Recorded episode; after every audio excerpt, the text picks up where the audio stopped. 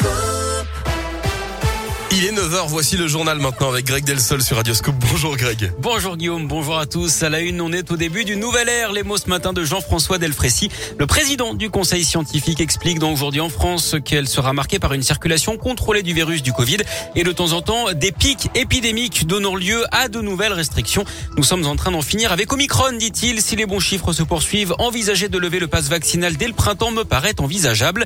Le ministre de la Santé, Olivier Véran, a justement évoqué ces derniers jours un allègement du pass à la mi-mars si la circulation du virus est très faible. On vient de repasser sous la barre des 100 000 cas de Covid en 24 heures en France. On n'avait plus de chiffres aussi bas depuis le 24 décembre. Dans l'actu également des prisons bloquées, d'autres perturbées. Un mouvement social est prévu ce jeudi dans les établissements pénitentiaires chez nous et partout en France. L'intersyndicale réclame notamment des hausses de salaire. En revanche, à Saint-Quentin-Falavier en Isère, les agents pénitentiaires devraient tout de même laisser passer le convoi hein, qui doit amener Nordal-Lelandais aux assises de l'Isère à Grenoble pour l'avant-dernière dernière journée de son procès. Place aujourd'hui aux réquisitions de l'avocat général. Ce sera ensuite au tour de l'avocat de la défense de plaider. Le verdict est attendu demain. S'habiller en seconde main, c'est la mode de demain. Les vêtements d'occasion et les invendus sont une alternative aux dérives de la fast fashion, la mode jetable. L'industrie textile représente 10% des émissions de gaz à effet de serre dans le monde.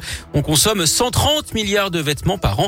Benoît Le Breton, un Lyonnais de 31 ans, est en train de créer Suzanne en ville, un tiers-lieu de mode éco-responsable qu'il espère implanter prochainement à Lyon.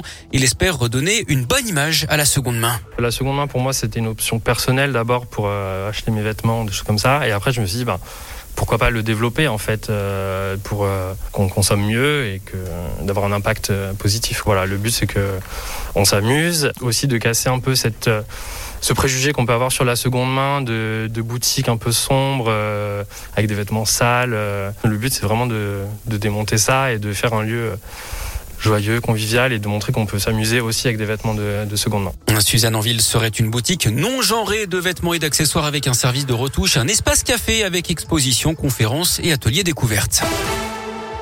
Il avait frôlé la mort il y a près de trois ans. Kevin Roland s'est qualifié ce matin pour la finale du half-pipe. C'est du ski freestyle au JO d'hiver à Pékin. On retrouvera le porte-parole, le porte-drapeau de l'équipe de France samedi matin pour une nouvelle chance de médaille.